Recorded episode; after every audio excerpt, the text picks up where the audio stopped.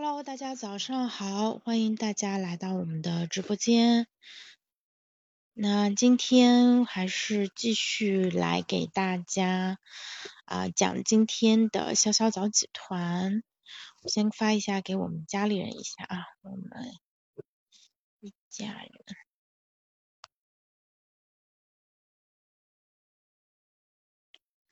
OK，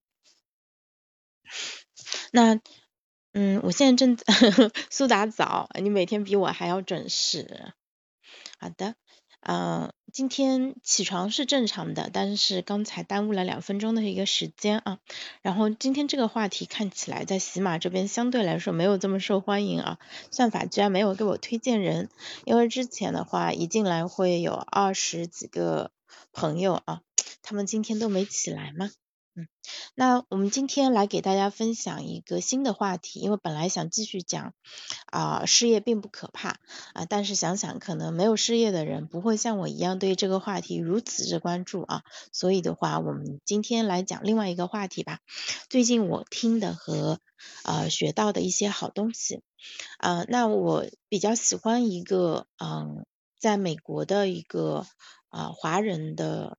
啊一个专栏作者。啊，他自己也写 newsletter，他叫 Happy 肖。然后呢，他啊最近写了一小段文字，他说如果我能够提前退休的话，我就会花更多的时间跟孩子在一起，然后呢看更多的好书，听更多的播客，写更多的一个作品啊。然后啊这个这段内容是阿渊分享到我们群里面的。然后我当时就在想，哎，我不就是现在处在这样一个状态吗？所以呢，我觉得自己有义务去帮 Happy 肖去实现啊这个非常，嗯，就是也不是很了不起，但是也挺重要的一个目标吧。所以呢，我也应该要多听点播客，多听点好的内容啊，然后多输出一些好的作品啊。那今天呢，我就。呃，利用早上的时间来给大家讲一下最近啊我看的一些比较好的一些内容吧。啊，大家稍等我一下，我的水正煮到煮热了，我先来泡一下。阿姨呀，稍等啊，马上回来。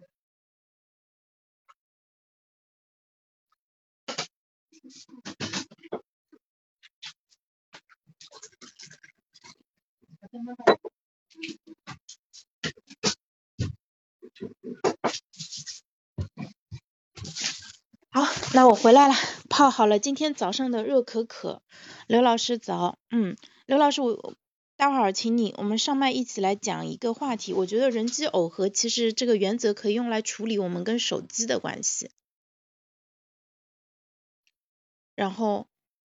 要么先讲这一个，你现在方便吗？还是晚一点，让我先讲完。啊，没没听到前面，你你先讲，你先讲，你先讲，我我听听你今天想想怎么开头。好的，啊，好，那晚一点请刘老师再开始讲啊。那我先讲一下今天啊这两天我听到的东西，呃这两天我听了几则比较有意思的内容，简单给大家讲一下啊。第一个是我朋友。在发给我的 B 站的一个 UP 主，那个 UP 主叫做二小姐下划线 Rachel，然后呢，啊，他讲的一个题目就是今天我写在喜马这边的标题叫 Still like an artist，就是像艺术家一样偷窃。那这个偷窃没有贬义的意思啊，因为啊，就是像艺术家一样借鉴啊，或者说向前人学习这样一个啊方向。然后呃，这个。呃，视频非常的有意思，然后他的文稿也很强，他的很多的观点都非常非常的棒，我觉得对我们做内容其实是有很大的一个好处。那这则内容是我嗯一天两天，应该是呃两天以前听的，所以我现在大概复述一下啊，这个时候其实就是对我的那个费曼。能力和我的那个记忆其实是一个很大的一个考验了，因为我可能已经有点啊想不起来了。然后呢，嗯，就是他是在 B 站上做的视频嘛，啊，然后比较受欢迎，所以的话啊，就是会，嗯，他分成了几个要点来讲，比如说啊，在做内容的时候，就是说啊，第一点就是说啊，你晚一点出名其实反而是好事情，因为有机会做更多自己喜欢的东西啊。很多人出名以后都说，哎呀，嗯，就是。就会受到更多的一个限制嘛，所以讲呃不要想着说希望有人尽早的发掘自己，然后你可以呃多多的利用出名前的那些那些时间啊，就是保持耐心，这是第一点啊。第二点的话想不起来了，嗯，就是我给我留下比较深的印象的话，它里面其实讲到了，他说艺术家的呃工作其实。啊，原创跟借鉴之间，它并没有一个特别明显的。一个界限，那对任何做内容的人其实都是这样子，就是呃抄袭当然是不可取的啊，但是很多东西其实都是呃融合啊在就是在很多其他东西上面生长出来的，并没有世界上并不存在一个呃从头开始发明轮子的这样一个原创啊这一点我其实也是非常认同的。我们每个人其实都是站在前人的肩膀上去学习他们已经有的那些非常好的一个东西，然后再试图去对他们做一些改进。啊，不管是在科研领域，还是说在呃文学创作啊、艺术创作啊，甚至是什么音乐啊、绘画这些领域，其实都是这个样子。对，然后呃，另外的话，我想一下，因为作者后半部分讲了一下他自己，呃，作为一个英语不怎么样，就成绩不好，考试一直成绩不好的一个人，是怎么样去读英文原版书的。嗯，但这一块对我来说，其实相对来说没有那么重要。它的正文当中应该还有其他更对我更有帮助的内容，但是一时半会儿想不起来了。所以这个其实也是大脑比较神奇的一点啊，就是呃这个东西你明明觉得它非常的重要，但是如果你没有及时的做笔记，没有及时沉淀的话，可能后面就会想不起来。嗯。啊，然后这个作者他嗯在 B 站上讲的话题是相对来说比较杂的，因为我把他推荐到另外一个群的时候，就是有朋友去看了一下，然后就问我说，哎，这个作者他到底主要讲什么内容的？我看他既讲什么极简主义，又讲什么心态调整啊，还会讲一些什么女性呃视角。嗯，然后呢，我当时我就觉得很有，这是一个很有意思的一个话题。这个可能对于用户来说是一个常见的问题，就是这个账号它到底是讲什么的？它得要有个主题吧？就是好像就是对于对于博主来说，其实大家还是挺乐意展现自己更多的一面的。但是对于用户来说，他其实是非常希望你能够相对垂直一点。当然，你如果真的就是盯着一个方向使劲在那边做的话，他们也可能会觉得腻。但是呢，为了他们的方便，其实他们还是会希望你就只讲一个话题，你讲拖延症就只要讲拖延症，不要给我讲什么育儿啦，啊，对吧？也不要讲什么读书啦，对你把这个话题讲好就好了，我需要的时候来你这儿，呃，就是随便打开一篇都能得到我想要的一个东西啊。但是对于博主来说，他其实会更多的去做自己感兴趣的以及自己能力范围的一些事情，嗯，那我想起来了，这本书里面其实讲到还有一个非常重要的建议，叫不要扔掉你的任何一个部分。就是你可能对好几个话题感兴趣，那你不要觉得说，呃，我为了呃就是做人设，对吧？为了垂直，然后就只做一个方向。其实你可以把这些话题结合起来。哎，我要喝口水了。嗯嗯，好，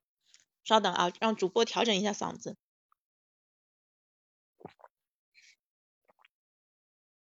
好的，就是你，嗯，你看现在嗓子就感觉不一样了。就是你其实可以把不同的话题结合起来。那二小姐她做了很多极简，嗯，相关的内容。然后呢，同时因为她自己在应该这两年也是经历过比较严重的人生低谷，所以呢，把自己从人生低谷当中走出来的经历，也变成了一个非常重要的。呃，一个视频，我听完以后觉得还是很好的，就是他的文案写的比我好，他的人生感受比我深刻啊啊，所以你有时候去看内容的话，你会觉得说哇，别人都做的太好了，觉得自己简直做的就跟那个什么一样，就根本就没有必要再浪费用户的时间，再浪费什么啊平台的服务器资源，对不对？就是呃，你可能会毫不留情的客观的这样批评自己啊，但是这种情绪。要控制一下，因为别人的东西再好也是别人的，我的东西再差也是我自己的，所以所谓敝帚自珍，敝帚自珍它并不是一个负面的词，它其实是一个很好的一个词，它意味着我们就是因为出于自尊和自爱，就是对自己的爱，然后以及是一种更加积极乐观的一个成长型的心智，然后呢，去珍惜自己现在能做出来的东西。我们唯有珍惜自己。呃，现在有的东西，我们才能够在它的基础上去发展出更好的一个作品来。如果我因为说我的直播很差，没有人来听，那我一年以前就不做了，那我觉得也不会有今天的我啦。啊，然后啊，如果我因为自己的文章写的不好，那我有可能也就不会去写啊，事业不可怕这本书了。啊，因此就敝帚自珍其实是一个很好的。呃，一个想法啊，那这个我觉得值得作为啊传家宝 去传，就作为家风传给嗯我们的子孙后代，让他们知道说，哎，其实啊这个世界上啊有很多厉害的人，他们会创作出很棒的一个作品，但是对我们自己来说，自己能做到的东西同样珍贵，而且可能是最珍贵的。那当你自己有能力去做一些作品的时候啊，就是你的。呃，你看到的所有的东西啊，你听到的所有美好的事物啊，这种高明的见解都可以成为养分来滋养你啊。我这个其实是非常非常重要的，因为对于做内容的人来说，我看到一个好的东西，他你就会两眼放光，因为你就想哇，还可以从这个角度去看问题，我有好多的方向可以向他学习，我既可以学习他的观点，对不对？把我原来相对没有那么。高明的那个观点给更新一下，我同时还可以去借鉴他看，就是解解决这个问题、回答这个问题的思路，他这个一二三四是怎么列出来的？他怎么是？他为什么能这样思考？你还可以去学他底层的一个思考的一个原理，嗯，然后还可以学，比如说他是怎么出镜啊，怎么啊剪视频啊，对吧？他这个视频其实制作成本也不是很高啊，为什么会有这么好的一个效果啊？他的字幕跟封面是怎么设计的呀？这些其实都是可以学习和借鉴的一个地方。嗯，所以的话，其实有很多很多可以学的一个地方。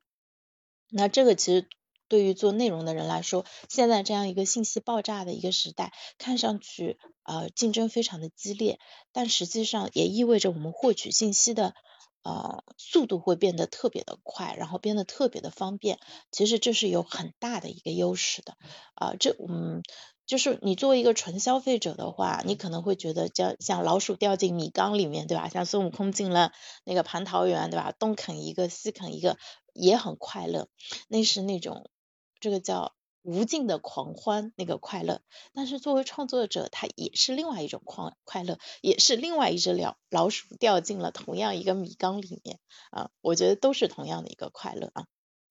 哇，感觉自己越来越积极了，嗯，好，那这个是啊那个二小姐 Rachel 她给到我的一些启示，然后昨天啊我去呃 Beyond Pod 公司那边跟他们啊制作人嗯谈话的路上的时候，我在听他们的呃老板啊就是他作为股东，其实参与投资了一家啊咖啡馆，那家咖啡馆看过老友记的朋友可能会比较熟悉，叫做 Central Park。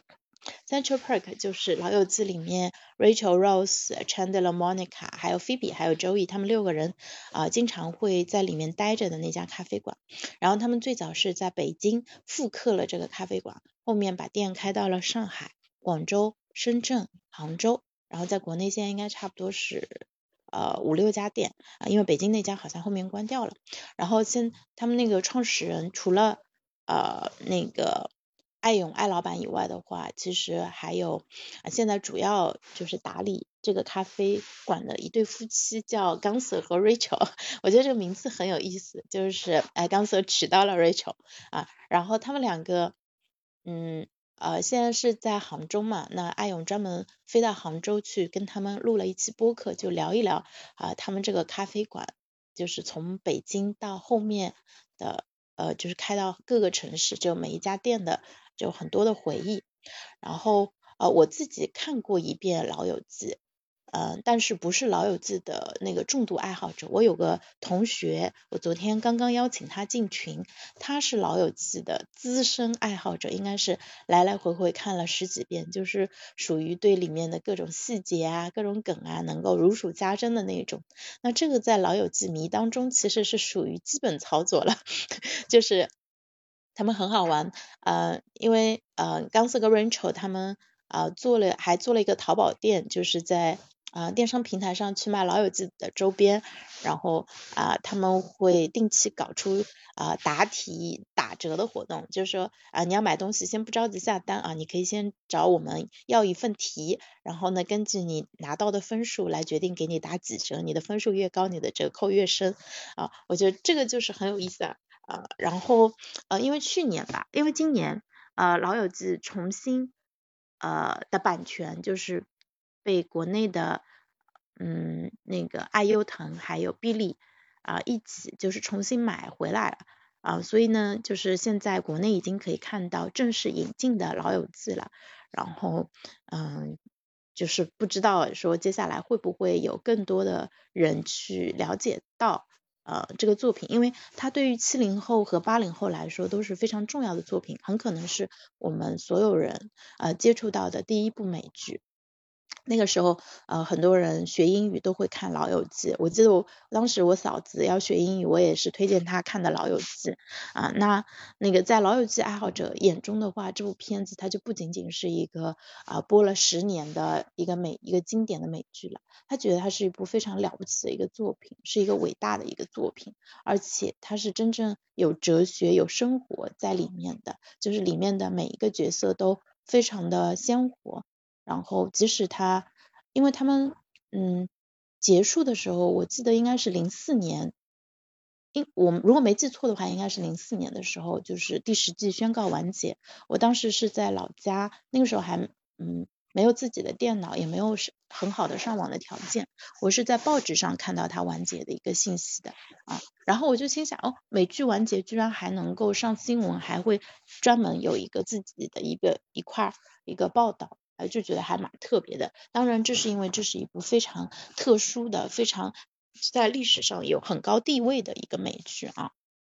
我觉得这一点其实，所以那个在艾勇跟嗯 Central Park 的。另外两位创始人也是经营者 Ganser 和 Rachel 的对谈当中，他们就回忆了就是自己开每一家店的一个经历，然后就是。他们的店因为是这种，他说我们这个店其实提供的不是餐饮服务，其实提供的是旅游景点的观光服务。这个英文叫做 Point of Interest，它是一个打卡点，就是大家对这个地方感兴趣，所以专门过来啊。然后啊，然后同时呢，它也是个叫 Site of Seeing，就是观光景点嘛啊。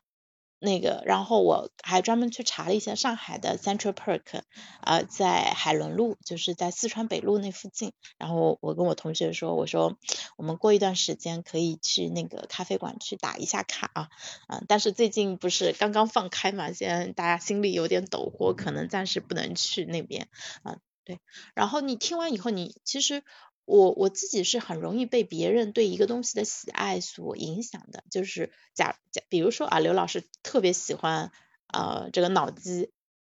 呃这个叫什么？嗯，就呃，刘老师特别喜欢活在未来这个话题。那我本来对这个话题是一般般的，但是我听多了，我肯定就会喜欢上。然后呢，我自己可能特别喜欢王鑫，那可能我一直讲王鑫，也会有人会受到感染。我觉得这个就是人和人之间热爱在相互传递的一个过程啊。嗯，所以就听他们聊《老友记》的时候，我也会。因为我一方面对这个剧情还是有点熟悉的，对人物性格也比较了解，而且对他们做的这个事情，他们跟粉丝的互动来的也是非常的，就是之间我我我完全能够理解，并且能够感受到那种就是他乡遇故知，或者是说哇这个在线下遇到了这个久别的那个这个亲人的那种感觉。然后啊，老友记重新引进国内正式上线的第一天，他们在杭州店。组织了一场线下观影会，那个是那天是工作日下午，然后呢，他们说，哎，也不知道有没有人来，他说，毕竟大家要上班，结果那天就来了特别多人，他们本来只能坐二十个人，结果呢，一口气来了五六十个人，他说房间那个咖啡馆里面全部都坐满了，然后外面都站满了人，因为实在站不下了。然后大家就一起在看第一集，然后一边看一边很多人都哭了。我觉得这其实真的是非常非常感动的一个画面啊。然后同时我们也可以看到一个经典的作品它有多么的了不起。因为老友记的版权本来是在时代华纳那边，后来他把版权卖给了呃那个叫奈飞啊。然后呢嗯，就是。奈飞大概用了几年的一个版权，大概给时代华纳付了呃几亿的美金，然后但是给他其实带来了很多的订阅的用户。后面时代华纳自己想要做媒流媒体，要把这个版权收回去，然后呢，奈飞的很多粉丝就不干了，他说我就是为了看老友记才买你的会员的，你要是现在就就是没有这个片子了，我马上就退订啊，所以可能他们又续了一段时间啊，然后时代华纳就是因为。自己做流媒体要重新激活这个这个经典的大 IP 的一个版权，所以后面才会有国内正式引进这个作品啊。我觉得非常的棒，然后呃，对于美剧迷来说，《老友记》肯定是一个非常经典的一个作品。另外的话，就是我听他们在直播的时候也聊到了《广告狂人》啊，然后这部片子的话，也是在美剧迷的圈子里面是非常热门的。呃，我应该是在我我看这部剧其实也差不多有十年的时间了，没有看完，因为它的调调其实是稍微有一点点。压抑的那一种，就是在那个年代啊，它是在应该是二战以后，就是美国广告业蓬勃发展，然后它走的有点蓝调的那个 blues 的那种感觉，就是呃很优雅，很嗯那个就是很复古的那种感觉。有就是最近有机会的话，还可以再看一下。另外的话，我最近其实也正好想看一下。啊，刘老师跟我最近一直提到的那个《黑客帝国》，《黑客帝国》，我觉得如果现在的我再去看啊，你有的这个觉醒的话，我觉得应该会有完全不一样的一个感受啊。这是看的，就是除了前面说到的二小姐的那个视频以外，呃，最近听到比较有意思的一个播客。然后第三个有意思的是任心啊，昨天呃听了任心一期讲黑天鹅的。一个播客啊，因为任心最近一直在研究塔勒布，嗯，塔勒布是黑天鹅的作者。那除了那个黑天鹅，他还有个一本非常有名的书叫做《反脆弱》啊。另外的话，他还最近写了一本书叫《肥尾效应》，里面全是数学。我买回来了没看懂，然后我朋友说赶紧卖掉，现在多抓鱼四十五块钱收。反 正他那本应该已经卖了。然后另外。呃，就是任心讲黑天鹅很有意思，因为我很喜欢任心，我希望有机会能够跟他见面聊天，因为任心也在上海嘛，我觉得这个愿望实现的机会还是比较大的。然后，嗯，他就讲到了说，黑天鹅事件其实并不是只有负面的黑天鹅，其实也可以有正向的一个黑天鹅啊。那这样子解释就会让人舒服多了，就呃，然后他举了一个很有意思的一个例子，他说就是比如说今天晚上有三个活动的一个选项，可以。呃，我们的热水器爆燃了，你可以啊听一下，就是啊第一个选项是出去参加啊老同学的一个同学聚会啊，第二个选项呢是留在家里面刷剧，然后呢第三个选项呢是去听任性的。呃，那个直播就也在家里面听，然后它这三个选项你可以用几个维从几个维度对它进行打分，包括你投入的时间，对吧？假设都是两个小时，然后呢，你从中获得的愉悦的程度，假设呃去参加同学聚会是四分，刷剧是四分，然后呢听直播也是四分，那算啊呃那个就出去同学聚会可能时间要长一点，那就三分跟六分吧，然后那个在家的话两个小时跟四分。嗯，听直播也是两个小时跟四分。那如果你按那个单位小时的一个愉悦程度的产出比的话，就算下来平均的 ROI 都是二，看上去是一样的。那你怎么取舍呢？啊，他说其实是啊，因为出去参加聚会有一个啊黑天鹅的可能性会增加，因为你跟朋友。这些同学很久没见了嘛，啊，有可能会发现他们身上有一些比较有意思的一些变化，比如假如说说你的一个同学突然发财了，然后他说你就可以向他请教一下这个发财的秘诀，说不定能用上。然后或者说你的同学的公司最近正好在扩张，那正好需要啊你正在呃找的一个工作的一个机会。他说，所以呢啊你出去聚会是更有可能遇到正向的黑天鹅的。所以呢，我们在做决定的时候，不是不只要看啊这个事情我要花多少时间，它能带给我多大的一个呃回报啊，其实还要看到就是它这个就随机一些可能性的一个出现的一个几率。那嗯，对我觉得这个例子其实举的是比较好的。那好，这个其实就涉及到了一个问题了。我们现在很多的学习，它都是在线上进行的，那就意味着我们的学习的环境其实是对着手机。虽然线上可能有同时在直播间的朋友，同时同学，但是这些人可能大绝大部分你都不认识，对？所以等课全部上完了，一个朋友都没交到，然后可能有班主任，那是负责运营的。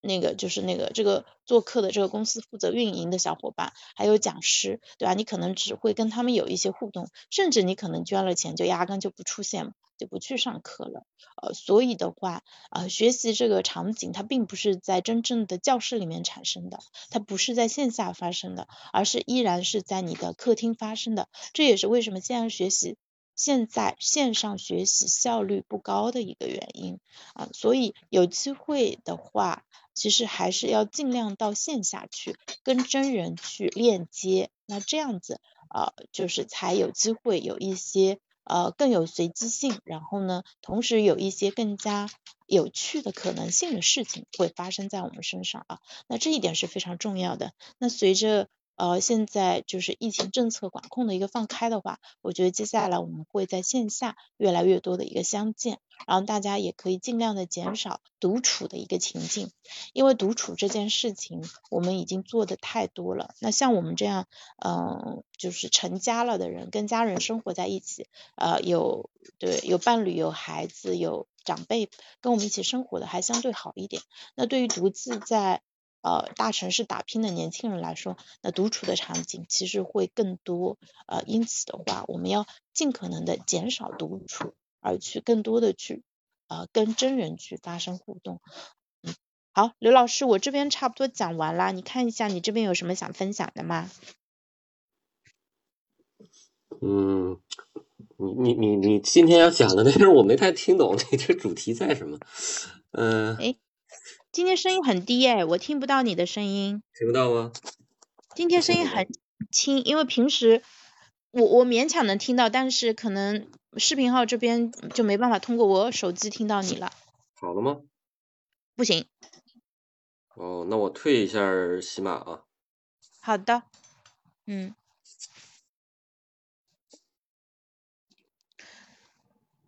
我后面就因为有朋友跟我说，他说如果你要是能够在通勤的时间去直播的话，他就听起来会更方便了。然后我我我心想了一下，因为之前我要上班嘛，你通勤的时候我也在通勤，我不能在地铁上那个对着手机讲，地铁信号也不好，而且会吵到人家嘛。嗯，但是现在的话，呃，可能后面有机会可以给大家做一档通勤的。时间的一个陪伴的内容啊啊，但是现在还有一些不确定的一个因素啊，那七点钟我暂时还是先保留早上这个直播的一个习惯，嗯，刘老师你这边好了吗？呃，小鱼现在在视频号直播间对不对？你说二零二三年希望能够跟我连麦，那如果你现在方便的话，可以语音跟我连麦一分钟或者三十秒钟都可以。你可以点右下角的连麦，然后，嗯，我们先开始交流起来。其实不要只是听，呃，真正重要的哈，还是要多讲，知道吗？小鱼在吗？你在的话可以连过来，我会接起来的。小小，我这儿好了吗？苏打，你帮我听一下，刘老师声音轻不轻？我这儿听下来，我觉得声音很轻。应该不是我聋了，我听自己的声音还正常的。那是我这问题呗，不知道什么原因啊。嗯，那今天今天要么就先不聊啦。嗯，好。哎，行，好的，谢谢刘老师，也谢谢。呃，苏打天空之城和小小猫猫球，以及我们视频号这边的小鱼啦啦啦嘉兴和另外一个苏打，非常非常感谢啊！那今天早上我给大家讲了一下最近发现的一个宝藏宝藏 UP 主啊，那可能就是我这边的问题，那没办法。呃，那个，因为我听不到的话，还是会有点问题。我听不到视频号的朋友也听不到了，明天再跟刘老师连吧。嗯，明天正好可以再问一下暗面，我们把那个加呃 Chat GPT 叫过来一起参与一起聊天啊。好的啊，那今天我给大家讲了一下，就是我从嗯宝藏博主那个叫什么呃二小姐 Rachel 这边嗯看了一个非常有意思的一个音频，叫嗯她分享的一本书叫 Still Like an Artist，就是这本书里面他学到的就是怎么样做好自媒体内容的几点建议，那其中包括就是说呃不要。太早出名，因为这个其实不是我们能控制的，但是我们可以在出名之前，呃，尽可能的多的做自己感兴趣的一个内容，保持信心。然后另外一点的话，就是说你可以广泛的去吸取和学习和借鉴，呃，因为呃人类所有的进步都是在前人的基础上，然后不要想着说我要做一个。没有任何人做过的东西啊，其实啊这是不可能的。就是如果你发现一个方向完全没有人做过，那有可能只是你看的东西还不够多，肯定有别人做做过了，只不过你啊没有接触到而已。然后另外还有一个非常重要的建议就是不要扔掉你的任何一部分，嗯，就是嗯不要想着说我要做一个做一个账号，然后呢你就只。做一块内容，因为如果你只做一个内容的话，它会把你变成，就是你好像会呃有一些 KPI 需要完成，你就呃只朝这个方向去努力，嗯，但是一个人他其实是很鲜活的，是有很多方面的，每个人感兴趣的话题其实也不止一个，那把这些话题呃可能有机的结合起来，可能是最适合你的一个方向。啊，对，这个其实是人相比机器人的一个很大的一个优势，而且这个其实呢也是跟，嗯，对于像小红书呃这边的话，它其实会鼓励博主更多的去分享自己的生活的各个侧面，这个其实是有助于呃这个博主他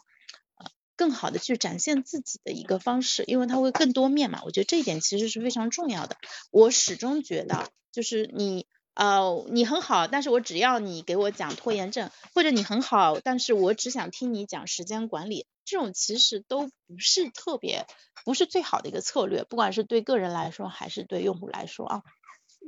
呃，然后这是第一部分，第二部分其实我讲了，就是听啊，听那个啊艾勇还有就是 Central Perk 的两咖啡馆的两位联合创始人一起录的一期播客，大家可以去小宇宙上搜。呃，DTC Lab，DTC 是 Direct to Customer，就是直接面向客户，呃，这个实验室，啊，他们做的一期内容就叫老友记咖啡馆，啊，我觉得这一期非常好，啊，大家可以，就如果你是老友记爱好者，那你一定要去听，然后我也邀请，后面会邀请上海的朋友，我们一起去海伦路的老友记咖啡馆一起去做一做。啊，然后第三个其实给大家讲了说，昨天从任鑫这里听到的关于正向黑天鹅的一个例子，就是说在投资回报预期相同的情况下，我们可能要去选啊那个更有可能就是产生一些随机的啊一些啊黑天鹅事件的一些事件啊，所以呢，就是用他的话来说，就是我们要多买彩票。就因为彩票，它虽然投资回报率看上去是很低啊，但是实际上它有可能会开出一个五百万的大奖啊，那嗯，那个就是。就是有这种可能性的存在的话，就是我们不妨去试一试。大家在生活中可能会遇到一些朋友，我有一个朋友，他们就一直会中那个美团跟大众点评。大众点评上有一个东西叫霸王餐，就是说呃你可以去抽奖，然后抽中了就可以去店里吃饭，一分钱都不用花，就吃霸王餐嘛。然后我有个朋友，他老就。老是能中到，我就很奇怪，我说为什么呀？他说因为我一直去抽奖啊，因为一直去抽奖，然后呢，呃，就是你的你要让好运发生，你必须要迈进这个门槛，就是符合条件，对吧？你要中奖的一个前提是你要先去抽奖啊，所以经常去抽奖的人，他就更有可能，就相比我这种从来没抽过的人，当然是更有可能会中到大奖了啊。好，那今天就讲到这里啦，嗯。啊，那个小鱼说也可以多去申请新债，打新。对，之前那个买买债，其实呃也是就是很多人就发小财的一种方式啊。好的，那今天就先讲到这里喽，拜拜。